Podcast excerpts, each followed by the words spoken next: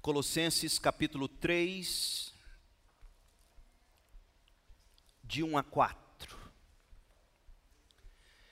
Eu quero pensar com você hoje à noite sobre meta, meta para 2020, meta para o resto da sua vida. A meta é a glória de Cristo. Uma vez que vocês ressuscitaram para uma nova vida com Cristo, mantenham os olhos fixos nas realidades do alto, onde Cristo está sentado no lugar de honra à direita de Deus. Pensem nas coisas do alto e não nas coisas da terra, pois vocês morreram para esta vida e agora a sua verdadeira vida está escondida com Cristo em Deus. E quando Cristo, que é sua vida, for revelado ao mundo inteiro, vocês participarão de sua glória. Esta é a palavra de Deus. Nesta data do ano, uma frase em especial se tornou tão abundante quanto as comidas dos banquetes de confraternização. Ano novo, vida nova. Esta é a frase desta época do ano. A colunista de um jornal famoso, Folha de São Paulo, escrevendo dicas para 2020, cunhou uma máxima para completar esta frase de efeito. Ano novo, vida nova.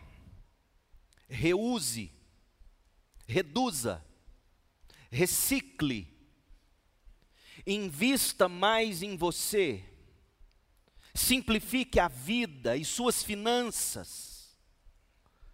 Gaste somente com coisas que têm significado na sua vida Feliz 2020. É mesmo este o caminho? O caminho é mesmo, abre aspas, investir mais em você. O caminho seria gastar somente com coisas que têm significado para a sua vida, e se as coisas que têm significado para a sua vida são coisas que te levam à morte. Afinal, nosso coração é enganoso, escravo do pecado.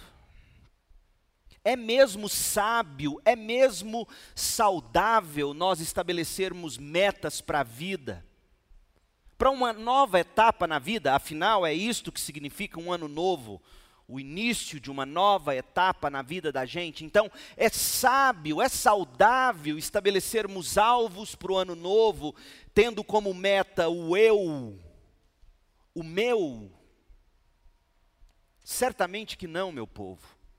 Pelo menos não da perspectiva cristã Ouça o que Paulo, apóstolo, escreveu. Ele disse que Cristo morreu por todos para que os que recebem sua nova vida, recebe não do ano novo, de Cristo.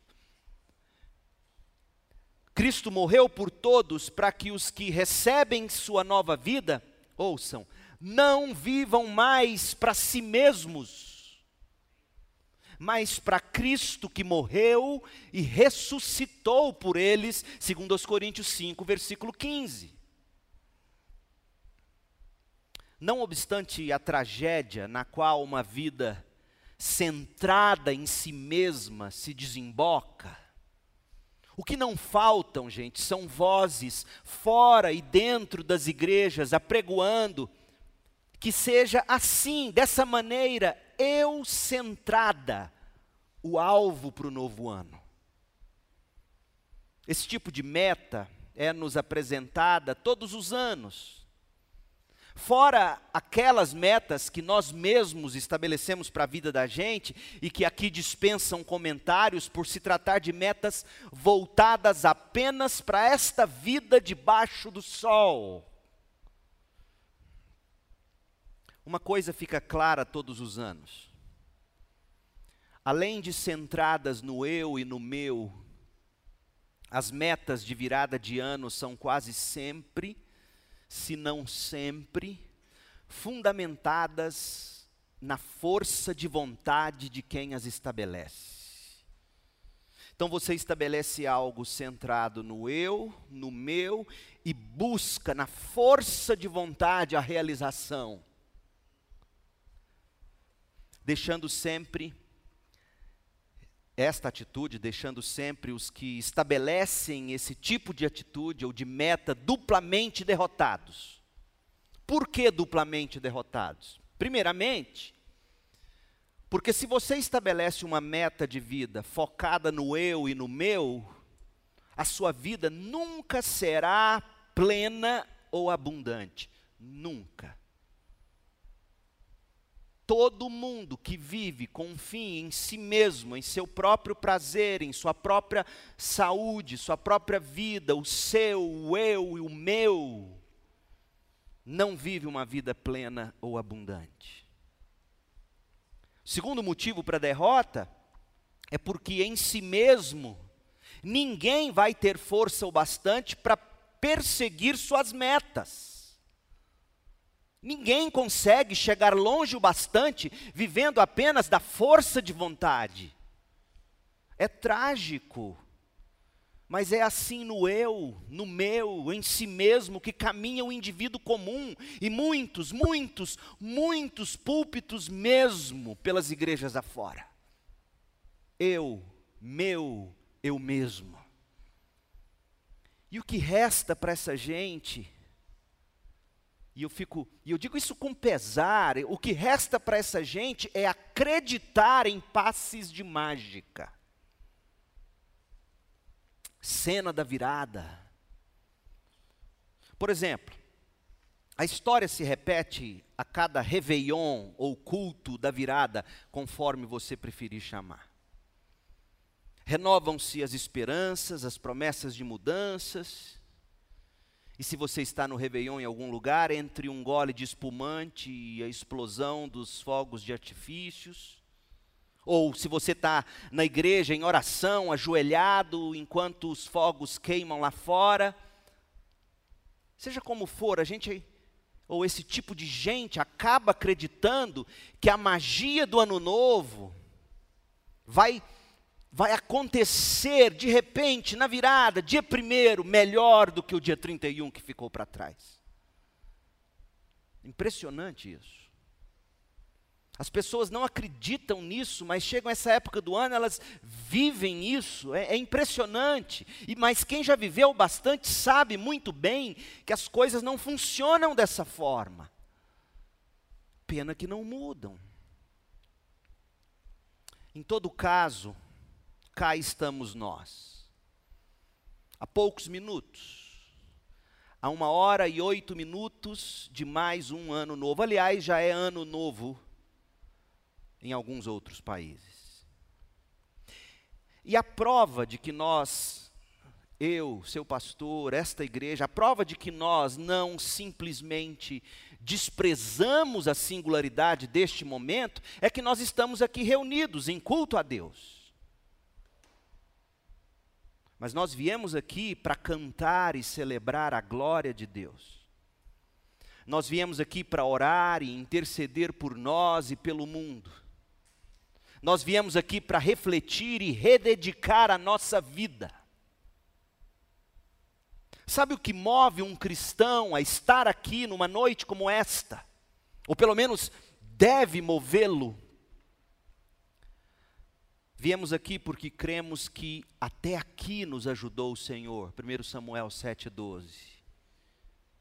Viemos aqui porque cremos que Cristo estará conosco todos os dias até a consumação do século. Mateus 28, 20.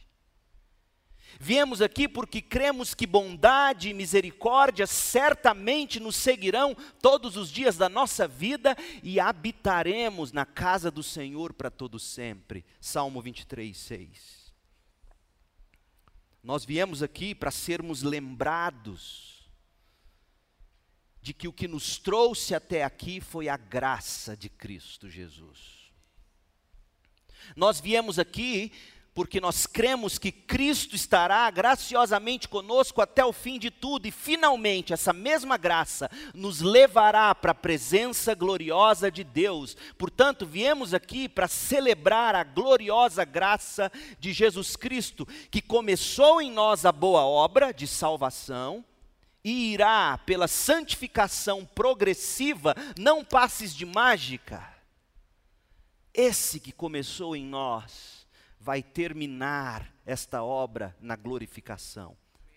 E nesse período entre os já salvos pela graça e por meio da fé, mas ainda não plenamente santificados e, e glorificados, nós devemos ter uma meta.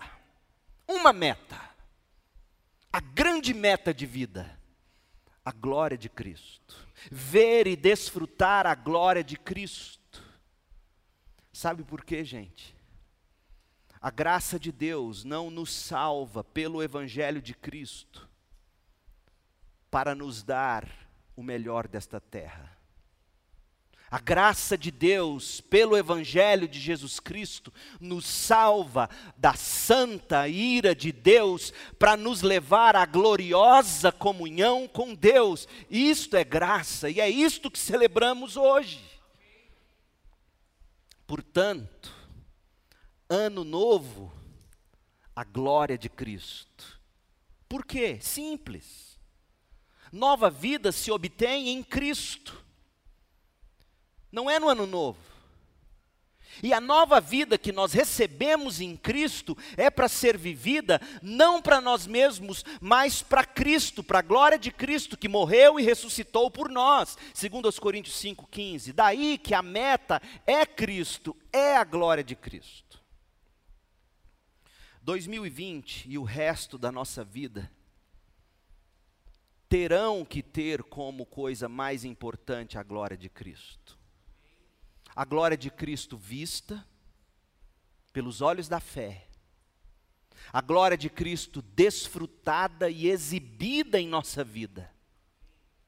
A glória de Cristo é a melhor parte, esta não nos será tirada. A glória de Cristo é a única coisa capaz de encantar o seu coração, a ponto de você começar a dizer não para aquelas coisas que te escravizam e vão lhe matar eternamente não só seu corpo, eternamente.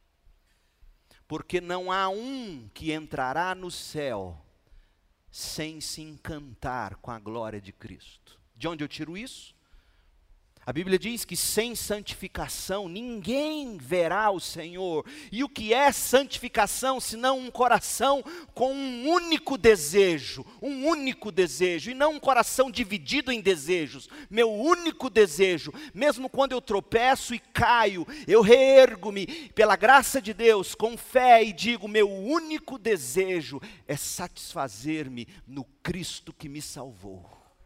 Esse é, essa é a vida santa, essa é a única maneira de você abandonar o cigarro, a bebedeira, as drogas, a pornografia, os maus hábitos, a mentira, a ira, todas as obras da carne, elas serão suplantadas por um desejo superior, a glória de Cristo. Portanto, qualquer outra meta que você fizer para o ano novo, se não for a glória de Cristo, você vai fracassar. Você não vai conseguir. Sem dizer que enquanto você estiver conseguindo estas metas secundárias, elas não proverão para você uma vida plena ou abundante.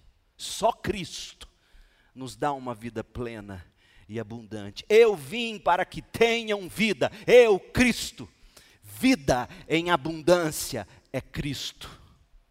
Não é a roupa nova, não é a comida gostosa, não é nem a sua saúde. Sua saúde, sem a glória de Cristo como encanto, fará você viver para os seus encantos e destruirá você.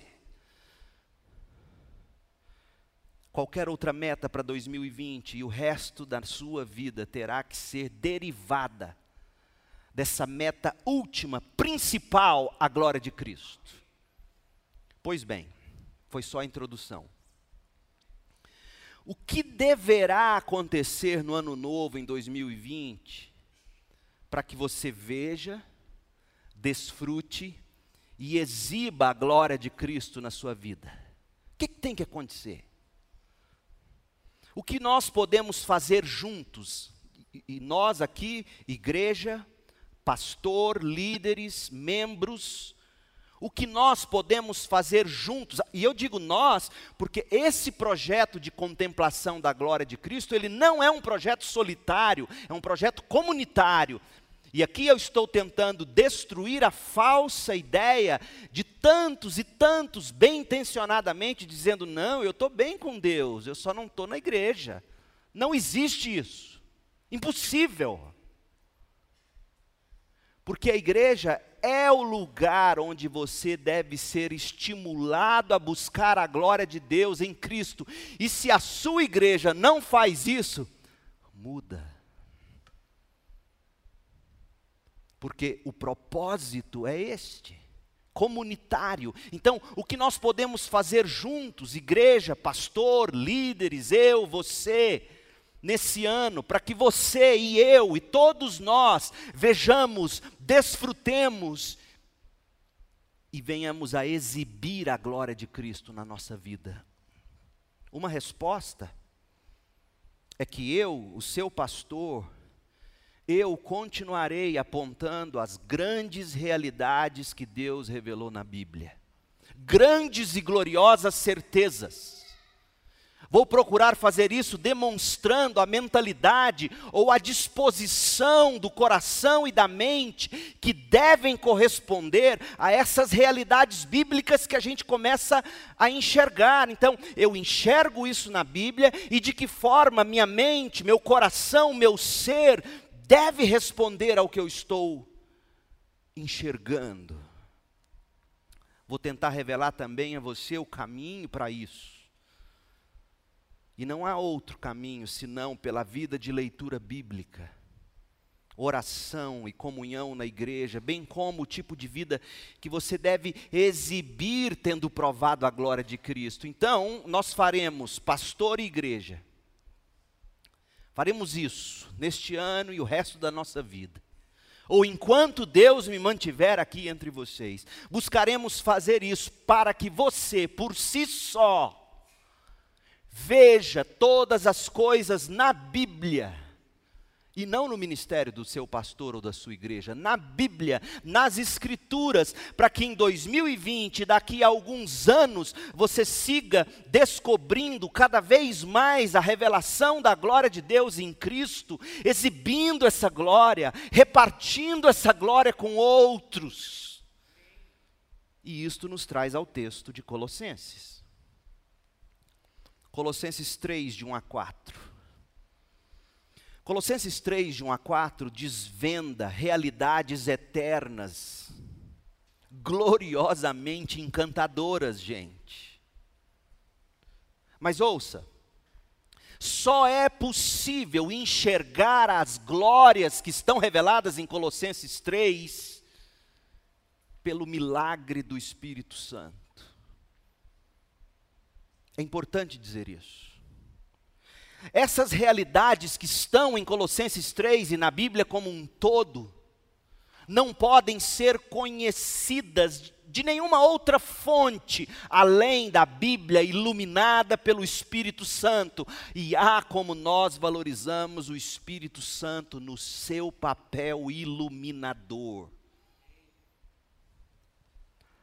A nossa comunhão com Cristo depende da ação do Espírito em nós, iluminando-nos. Então, nós batistas valorizamos sim o Espírito Santo de Deus, porque todas as vezes que eu, seu pastor, abro a Bíblia, eu abro com a convicção de que se o Espírito não cumprir o papel para o qual ele foi designado e enviado pelo Pai e pelo Filho, qual seja, conduzir-nos na verdade, iluminando a face de Cristo, de forma que nós possamos vê-lo, deleitarmos-nos nele. Esta é a vida espiritual.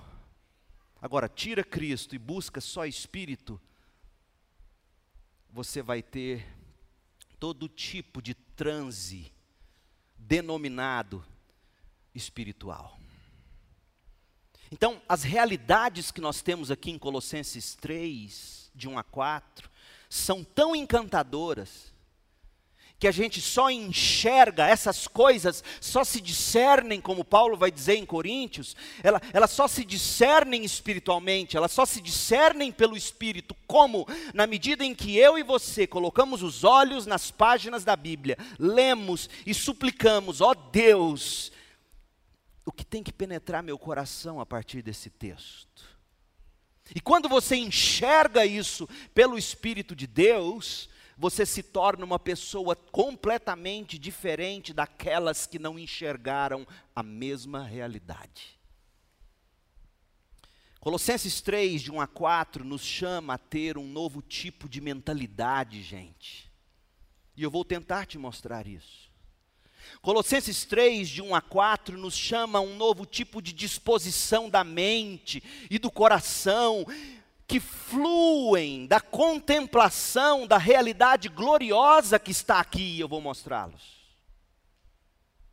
O texto nos indica o caminho, o caminho para essa mentalidade, para essa disposição, e o texto também lança a gente no caminho da obediência que flui da contemplação da glória de Cristo. Quer ver uma coisa? Do verso 1 ao 4 do capítulo 3, olha aí na sua Bíblia, enxergue por você mesmo. Do verso 1 ao 4, Paulo apresentou as coisas gloriosas que eu quero desembrulhar para você daqui a pouco.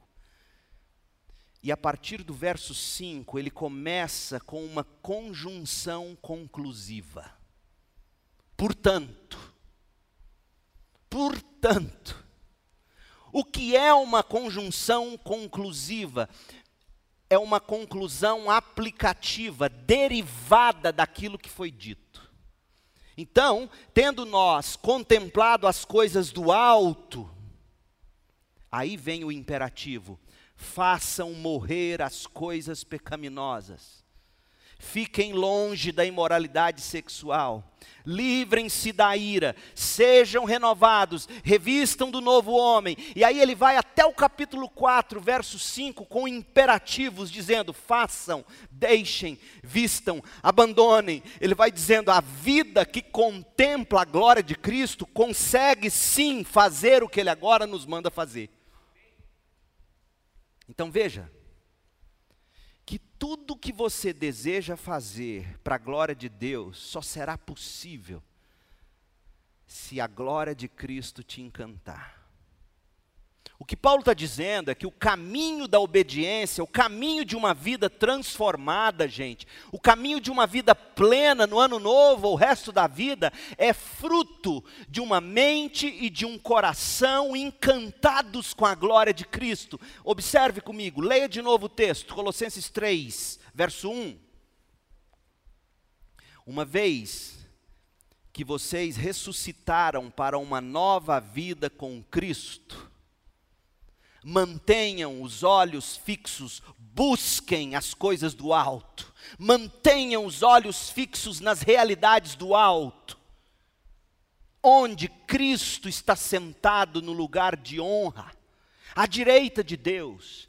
Pensem nas coisas do alto e não nas coisas da terra, pois vocês morreram para esta vida e agora sua verdadeira vida está escondida com Cristo em Deus. E quando Cristo, que é sua vida, for revelado ao mundo inteiro, vocês participarão de sua glória. Portanto, façam morrer as coisas pecaminosas. Veja, tudo aquilo que a gente quer se livrar em termos de pecado, de escravidão, de peso, de embaraço que nos impedem de correr a corrida, tudo isso será fruto de olhos fixos e encantados com a glória de Cristo. Certo.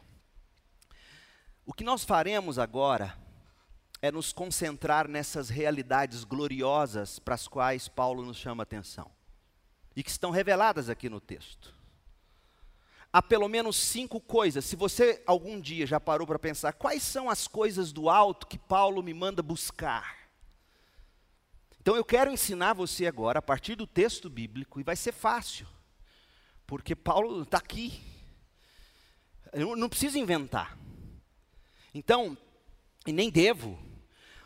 O que Paulo faz aqui é mostrar para nós, não que sejam, que sejam totais essas cinco realidades. Não, ele, ele nos dá alguns vislumbres daquilo que nós devemos ter os olhos fixos, como sendo expressões da glória de Cristo, coisas essas que vão nos encantar, nos transformar, nos salvar nos santificar, nos saciar, para a gente viver sim uma vida plena. E observe, Paulo diz que a vida que nós temos e que está escondida, não está escondida num lugar, não está escondida numa situação, é uma vida que está escondida numa pessoa. Portanto, essa vida que nós temos agora é uma vida para ser vivida num relacionamento íntimo com Cristo Jesus.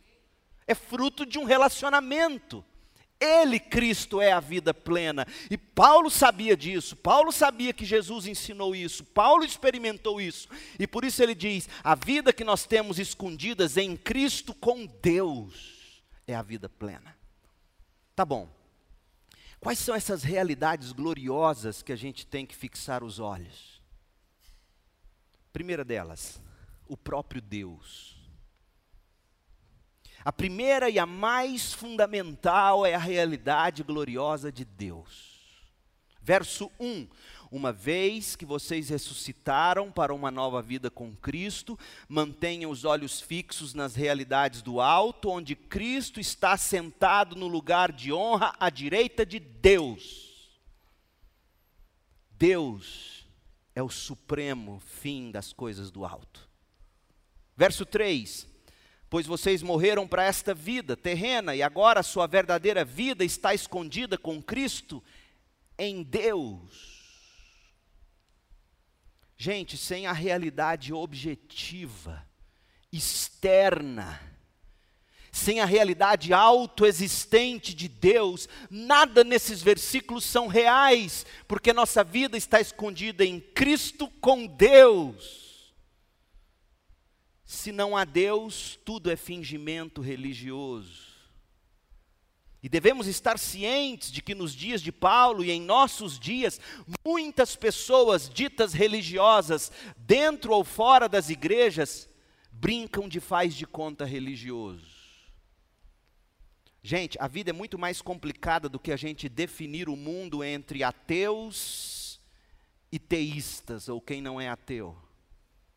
Porque milhares e milhares de gente que diz acreditar em Deus, no fundo não acreditam em Deus, ouçam, acreditam numa ideia que eles têm de Deus.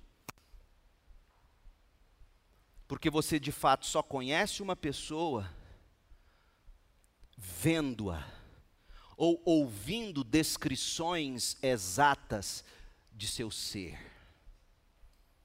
Muitas pessoas acreditam no poder do mito, no poder da mente, na imagem que eles criaram de não, não, eu não acredito nesse Deus da Bíblia. Portanto, você não acredita no Deus Todo-Poderoso, Criador dos céus e da terra. E como o mito de Deus é o mais poderoso de todos os mitos milhares de pastores, milhares de seguidores, milhares de líderes religiosos não acreditam que a ideia deles de Deus precise ter qualquer correspondência com a realidade objetiva fora deles mesmos, ou seja, eles se contentam com aquilo que eles imaginam, eles não param para pensar que o que de fato é realidade é aquilo que falam que Deus é e que está fora deles. É como alguém com uma doença grave dizer: Eu não tenho essa doença. Ah, é? Mas a realidade revela que você tem. Realidade fora de você, exames, conversa clínica, histórico, realidades fora de você, por mais que você negue, dizem atestam a doença é grave. E muita gente prefere existir com a ideia que eles criaram de Deus. Até porque é impossível o ser humano viver sem Deus. Mas quando Paulo diz aqui no verso 1 que Cristo está à direita de Deus, e no verso 3 que sua verdadeira vida, a vida do crente, está escondida com Cristo em Deus, Paulo não está dizendo que Cristo está à direita de uma ideia. Paulo não está dizendo que a nossa vida está escondida ou oculta com uma imagem de vida, não. O Deus de Colossenses 3 é o mesmo Deus de Colossenses 1 onde lá em Colossenses 1,16 diz que Ele é o Criador de todas as coisas. Ele estava lá antes que alguém tivesse qualquer ideia sobre Ele. Ele é o Criador de todas as mentes humanas, inclusive aquelas mentes que imaginam que Deus não existe como uma realidade objetiva. Esse Deus tem uma imagem eterna uma imagem que não foi criada, sempre existiu em si mesmo a imagem do Filho, Colossenses 1,15. Em quem, no Filho, está a plenitude da divindade, Colossenses 1,19, Colossenses 2,9. E por meio desse filho, Deus mantém todas as coisas em existência, Colossenses 1,17. Ele ama seu filho infinitamente, Colossenses 1,13. E ele, Deus, enviou ao mundo o filho para suportar a punição por todos os pecados do seu povo, Colossenses 1,14, 2,14. Portanto, gente, Deus não é uma criação imaginária do mundo o mundo é a criação de Deus e o mundo não é imaginário.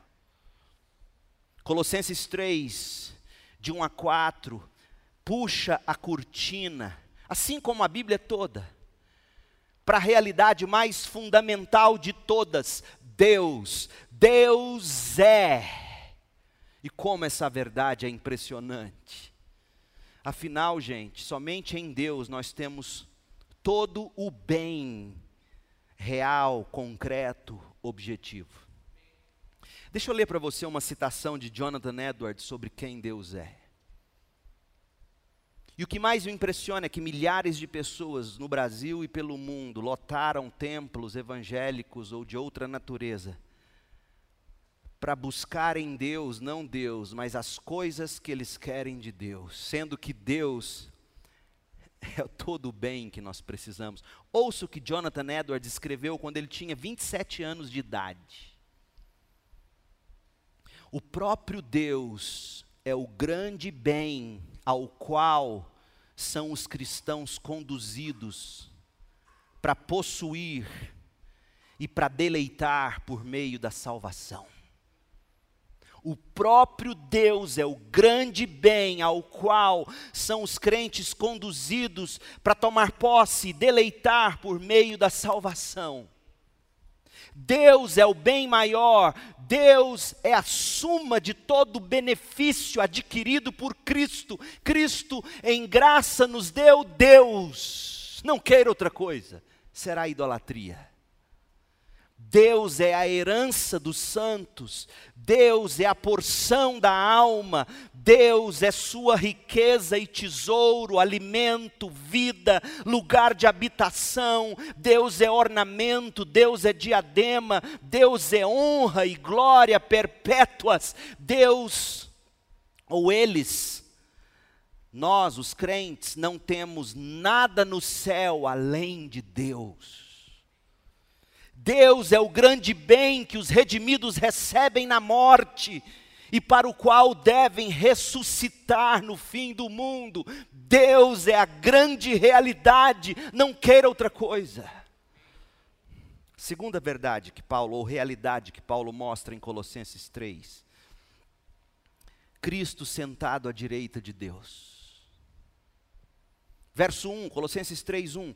Uma vez que vocês ressuscitaram para uma nova vida com Cristo, mantenham os olhos fixos nas realidades do alto, onde Cristo está sentado no lugar de honra à direita de Deus. Esse Cristo é o Filho eterno e amado mencionado em Colossenses 1:13. Ele morreu, Colossenses 1, 18 e 22 mas agora ele está vivo porque Deus o ressuscitou dentre os mortos, Colossenses 2,12. E há pelo menos três verdades relativo à posição sobre o Filho eterno de Deus aqui. Primeiro, a Bíblia diz aqui em Colossenses 3:1 que ele está no alto, acima. Segundo, diz que ele está à direita de Deus.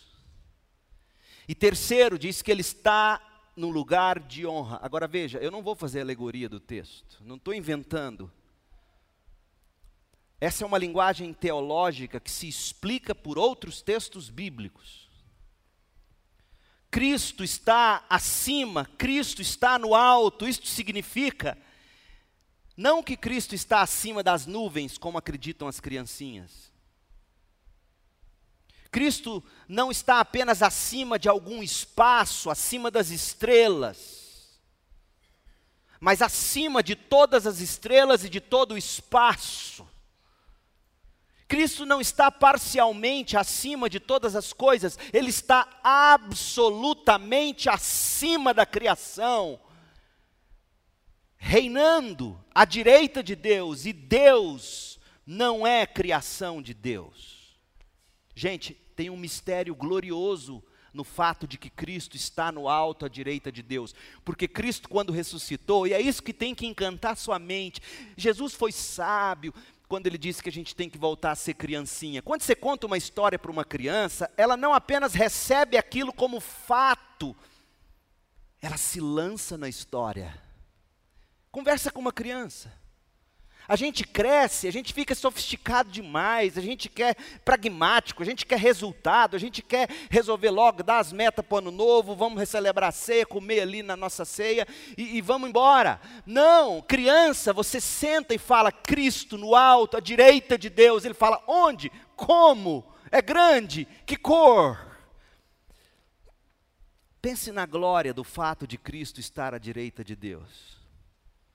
Porque, como o mistério da encarnação foi a penetração do divino no reino da criação, Deus se fez homem e penetrou a criação. Esse é o mistério da encarnação. Existe também o mistério da ascensão, que é quando a criação penetra o reino divino, Deus, homem, à direita de Deus no céu, com o corpo glorificado, isto é esplendoroso. Como? Da mesma forma que Ele, Deus, que é Espírito, se fez carne e habitou entre nós, já é maravilhoso bastante, agora imagine a maravilha desse divino que se fez homem penetrou a criação, o homem Deus, o Deus homem, volta para o âmbito divino. Isso é glorioso, é o seu Cristo, é o meu Cristo, e isso tem que nos encantar, como uma criança encantada com seu herói. Cristo à direita de Deus, Ele está acima, mas Ele está no lugar de mais alta honra, dignidade, poder, autoridade. Não está abaixo nem acima de Deus, está agindo com Deus e Deus agindo através dele, como diz Colossenses 1, de 15 a 20.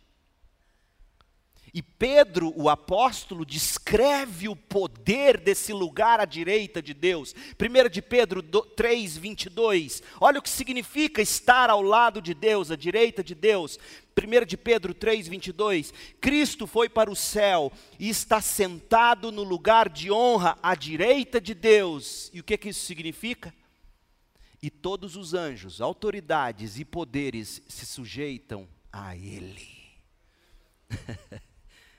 Todos os poderes do universo estão subordinados a Cristo.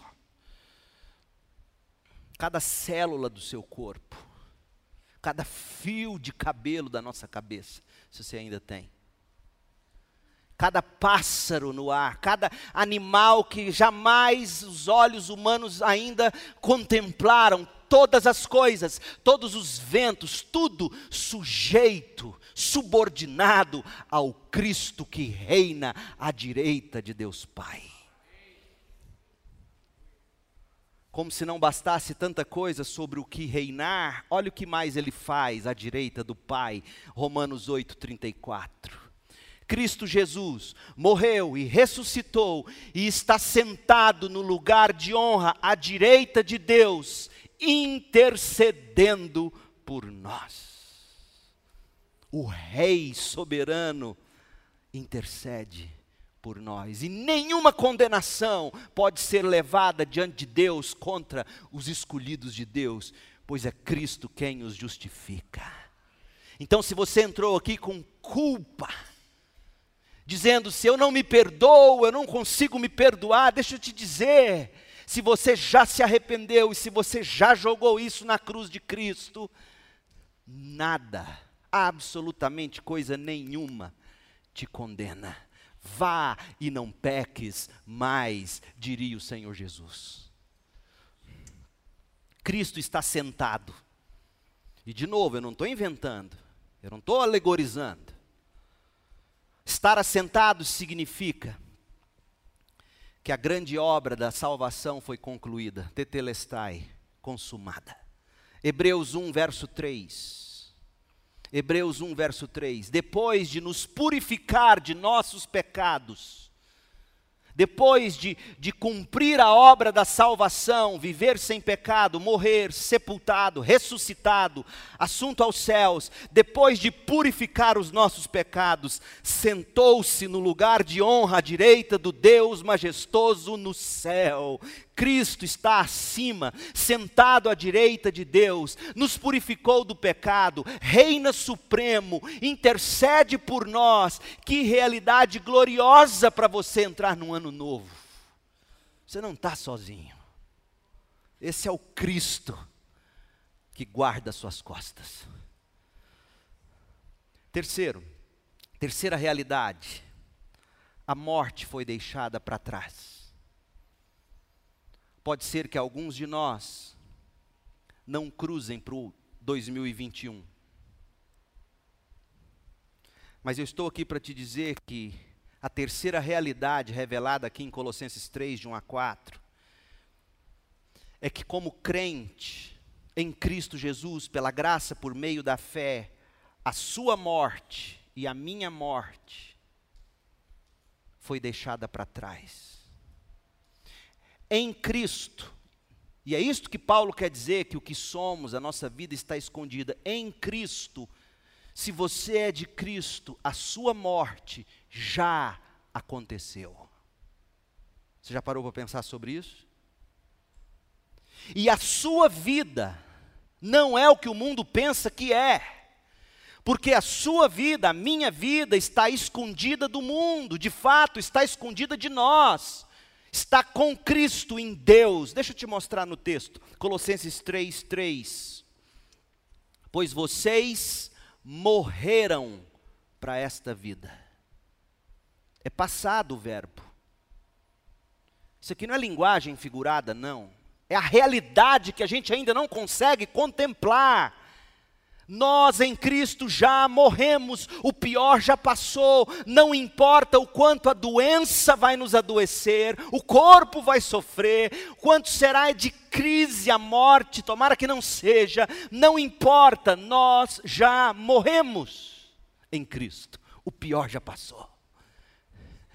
Pastor, mas a gente morre, a gente vai para o caixão, sim, mas a Bíblia diz que aquilo não é morte para o crente ainda que morra, como que dizendo, tá, tudo bem, vai morrer, ainda que morra, viverá. O pior já passou, pois vocês morreram para esta vida. Verso 1: Vocês ressuscitaram para uma nova vida. A ressurreição que você espera e que eu espero é tão certa quanto a ressurreição que nós já experimentamos em Cristo. Ponha isso na sua cabeça, essa é a realidade espiritual. Não há outra, é você enxergar-se dizendo: a morte eu já morri, a vida eu já recebi, eu ressuscitei para uma nova vida com Cristo. Olha o que diz o verso 3. Sua verdadeira vida agora, essa para a qual você e eu fomos ressuscitados em Cristo, essa nova vida está escondida com Cristo em Deus. Isso significa que a nossa nova vida em Cristo é tão segura quanto a união de Deus Pai com Deus Filho. Ela é infinita, ela é gloriosamente segura, mas ainda não se manifestou ao mundo porque está escondido com Cristo em Deus. E a razão pela qual eu digo que essas realidades são verdadeiras para o crente é por causa da poderosa frase de Colossenses 2,12. E aí, se você se pergunta por que, que nós batistas batizamos crentes por imersão, Olha o que Paulo diz, porque o nosso batismo nas águas simboliza o que já aconteceu no momento da nossa salvação, no momento em que eu me arrependo do pecado e creio em Cristo. Olha o que acontece: no batismo, vocês foram sepultados com Cristo, só se sepulta morto. E com Cristo vocês foram ressuscitados para a nova vida por meio da fé no grande poder de Deus que ressuscitou Cristo dos mortos. Gente, batismo significa, por imersão na água e pela saída da água, que nós morremos fomos sepultados e ressuscitamos com Cristo. E Paulo deixa explícito que o instrumento divino interno do, do Espírito, que nos une a essa realidade, é a nossa fé. Por meio da fé no grande poder de Deus, nós morremos e ressuscitamos com Cristo.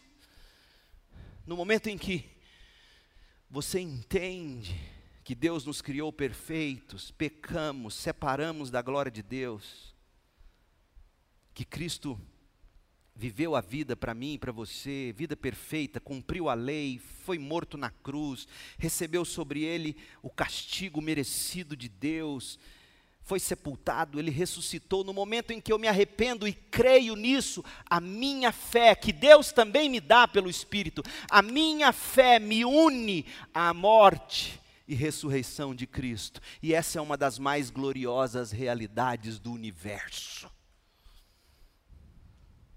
Você e todo verdadeiro crente em Cristo passou da morte para a vida. 1 João 3,14. Sua mais terrível experiência de morte ficou para trás, sua mais terrível experiência de morte está atrás de você, é passado, e sua mais gloriosa experiência de vida ainda espera por você, está diante de você, é futuro. Olha a aplicação disso, gente.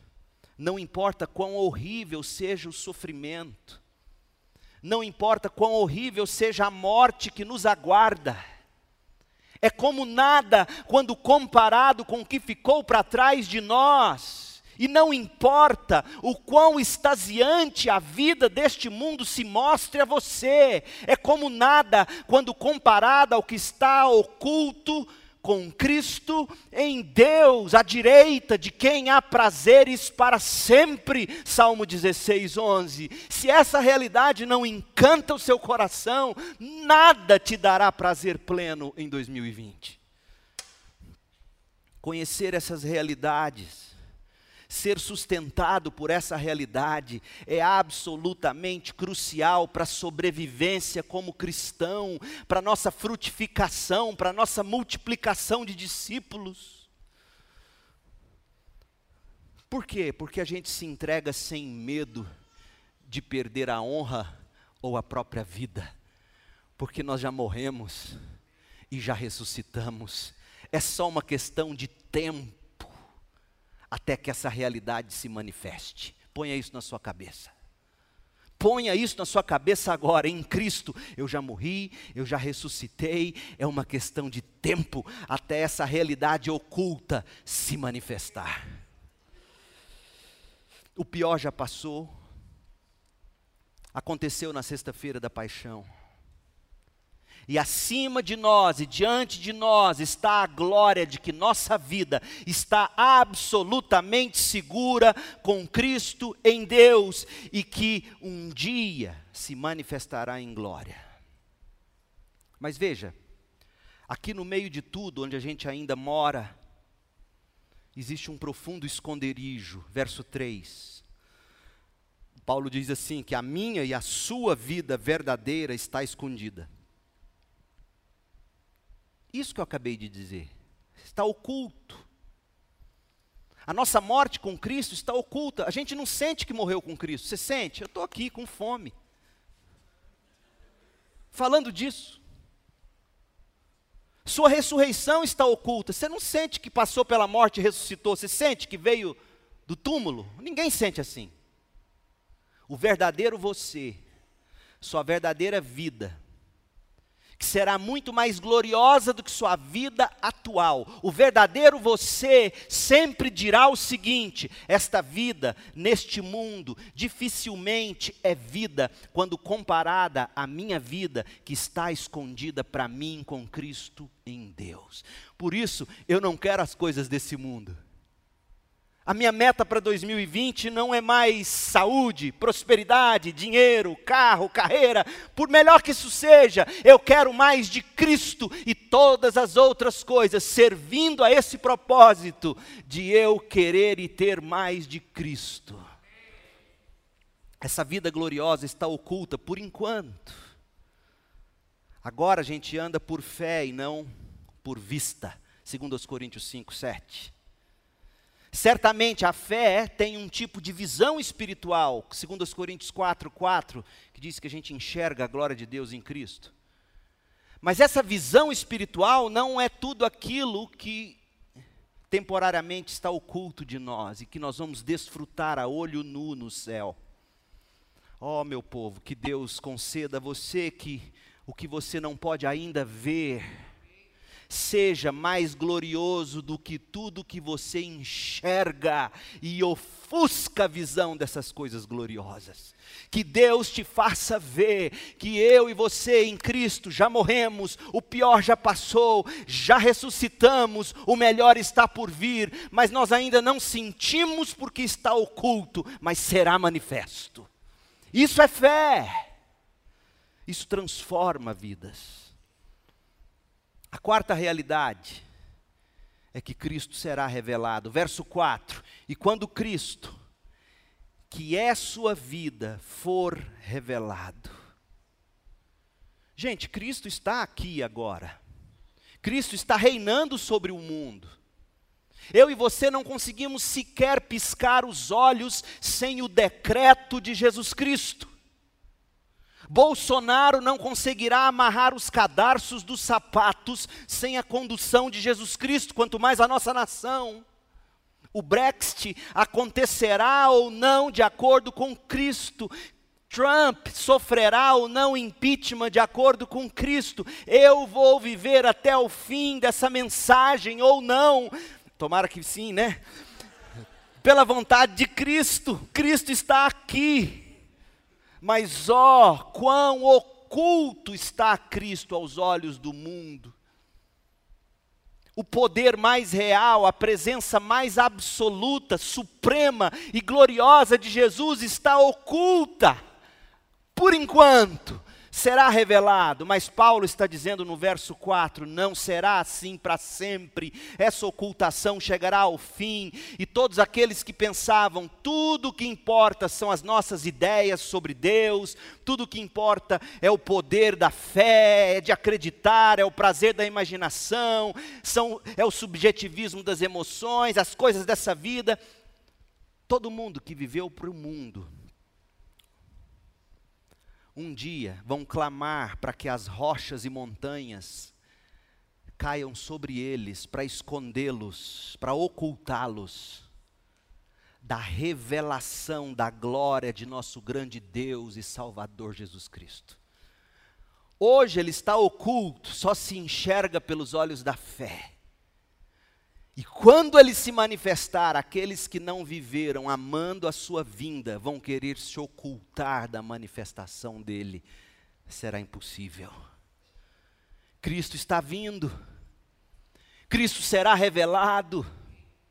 toda a ocultação da presença e do poder de Cristo acabarão para sempre. Glória a Deus, Maranata, vem Senhor Jesus, revele-se em glória e poder.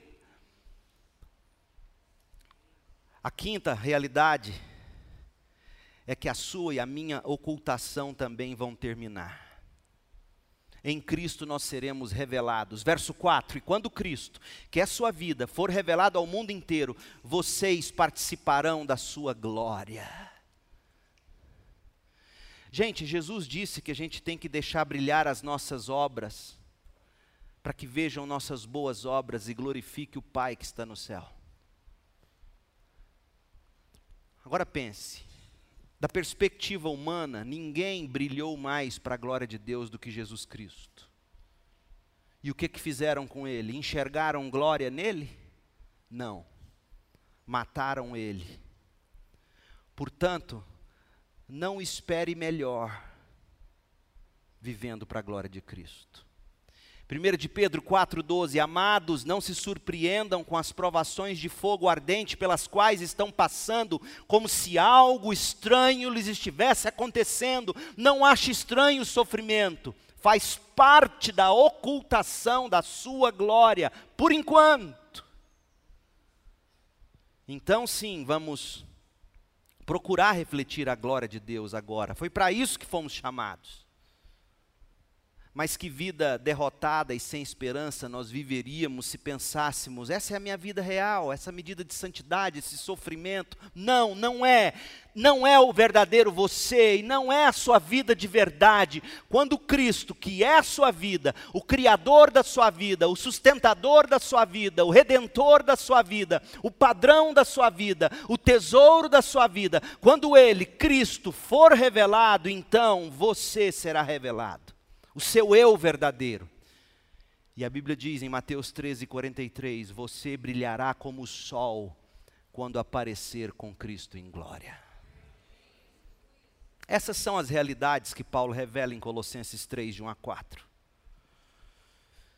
E Paulo então nos chama a ter uma mentalidade, uma disposição, um temperamento que esteja de acordo com essa realidade. É por isso que ele diz no verso 2: pensem nas coisas do alto. Pensem nas coisas do alto. Na verdade, o verbo pensar aqui é coloque sua mente, coloque suas afeições, coloque sua consciência nas coisas do alto e não nas coisas da terra. Quais coisas do alto? Isso que a gente acabou de ver: o próprio Deus, Cristo à direita de Deus, a morte deixada para trás, Cristo que será revelado, nós que seremos revelados com Cristo. Pense nessas coisas, coloque sua mente nisso e não nas coisas terrenas.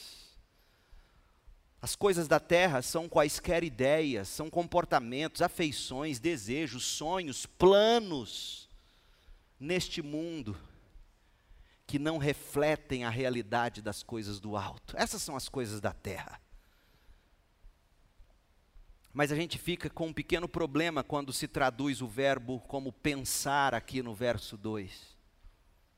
Porque é possível você pensar em alguma coisa sem sentir paixão por ela, não é mesmo?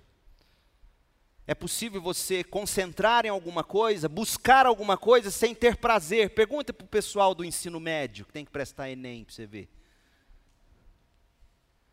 Pensar não é enfaticamente o que Paulo quer dizer com o imperativo grego fronel.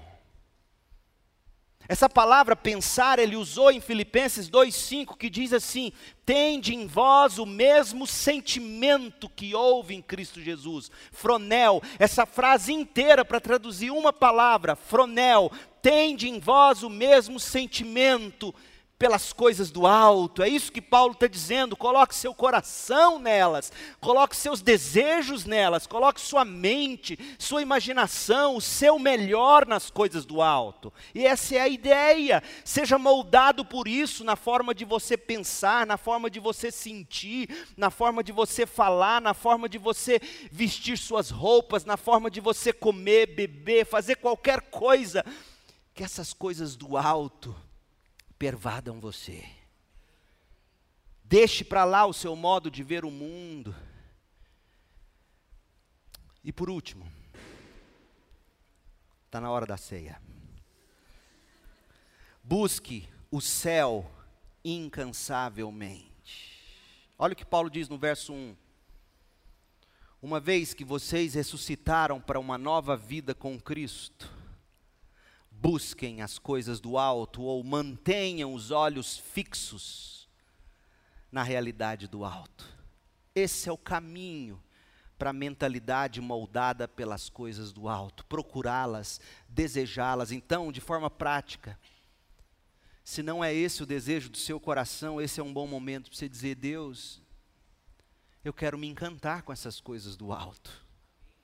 A realidade de Deus, absoluto, supremo. O Cristo, que está sentado à direita de Deus, reinando, governando, tendo me purificado dos pecados. A minha vida que eu já morri, eu já ressuscitei com Cristo, o, minha vida de verdade ainda está oculta, até mesmo a mim o que é real, o que há de mais de real, eu ainda não consigo nem sentir direito. A Deus, me faça viver com isso nos olhos. Ô oh, gente, a gente precisa se apaixonar mais por isso do que com qualquer realidade possível nesse mundo. E quando eu penso nessas coisas e encaro o cristianismo contemporâneo, eu digo, Deus, como a gente está longe Vamos ser honestos. A gente só busca Deus para ter as coisas desta terra. A gente não busca Deus por quem Deus é. E esse é um bom momento para a gente parar e dizer: Pai, o novo ano se aproxima. E o que eu quero, o que eu tenho como meta é a glória de Cristo. Eu não quero mirar minha vida em prazeres inferiores, eu quero mirar minha vida na glória de Cristo seja comendo, seja bebendo, seja buscando ser saudável, seja procurando o bem-estar meu e da minha família, seja estudando, seja trabalhando, namorando, vivendo em família ou qualquer outra coisa, Deus, eu quero fazer isso para a glória de Cristo. 2020 não é para você investir mais em você ou nas coisas que têm significado na sua vida. 2020, a meta é Cristo a glória de Cristo, as coisas do alto, onde sua verdadeira vida está escondida com Cristo em Deus. Mire nestas coisas e algumas dicas como meta. Planeje ler a Bíblia. Buscar as coisas do alto é fixar seus olhos na Bíblia ouça as pregações do seu pastor, ouça de novo, ouça de novo, leia os esboços, estão todos no site, estude. Eu espero com isso, não que você substitua a leitura da Bíblia, mas que você aprenda a ler a Bíblia na medida em que você ouve a minha exposição bíblica. Porque o meu desejo é que você consiga abrir a Bíblia num texto como esse hoje e mastiga, e mastiga, e mastiga, e aí você enxerga. Ou você acha que eu sentei no computador e a coisa nasceu? Eu estou pensando nesse texto há mais de três semanas, borbulhando no meu coração, meditando, pensando, enxergando, conectando. Faça desse o seu alvo, tire um tempo, acorde mais cedo, durma mais tarde, na hora do almoço, abandone o zap zap, faz o que tiver que fazer, mas sente com a sua Bíblia e leia. Não consigo, pastor. Leia um parágrafo por dia, um, um, uma coluna por dia, uma página, mas comece a ler. Leia bons livros também. Reparta isso com alguém discipulado Senta com alguém e fala: Vamos ler junto o que eu ouvi o meu pastor pregar domingo. Manda o PDF no WhatsApp dele, pega no site, manda o PDF, vai ler junto. Vai compartilhar. Hoje os jovens vão ficar aqui a noite inteira, vão brincar, é ótimo, mas encontre um momento para sentar em roda, repartir isso que foi dito aqui hoje, orar, buscar, incendiar o coração do outro em Cristo. Essa é a meta. E nós vamos agora para a ceia. Nós vamos examinar a nossa vida de acordo com o que Paulo nos orientou. Será que aquilo que eu busco são as realidades do alto? Será que o que me trouxe aqui hoje à noite foi realidades do alto? Examine, pois, a si mesmo e busque em Cristo, porque Cristo comprou para nós com seu sangue perdão do pecado e poder para vencer o pecado. Só em Cristo você conseguirá viver essas coisas. Você não se mata e você não se faz viver. As coisas do alto são para aqueles que já estão no alto, pois morreram e ressuscitaram com Cristo. Então, hoje à noite, talvez o seu primeiro passo seja dizer: Senhor, salve a minha vida em Jesus. Eleve a minha mente a Cristo.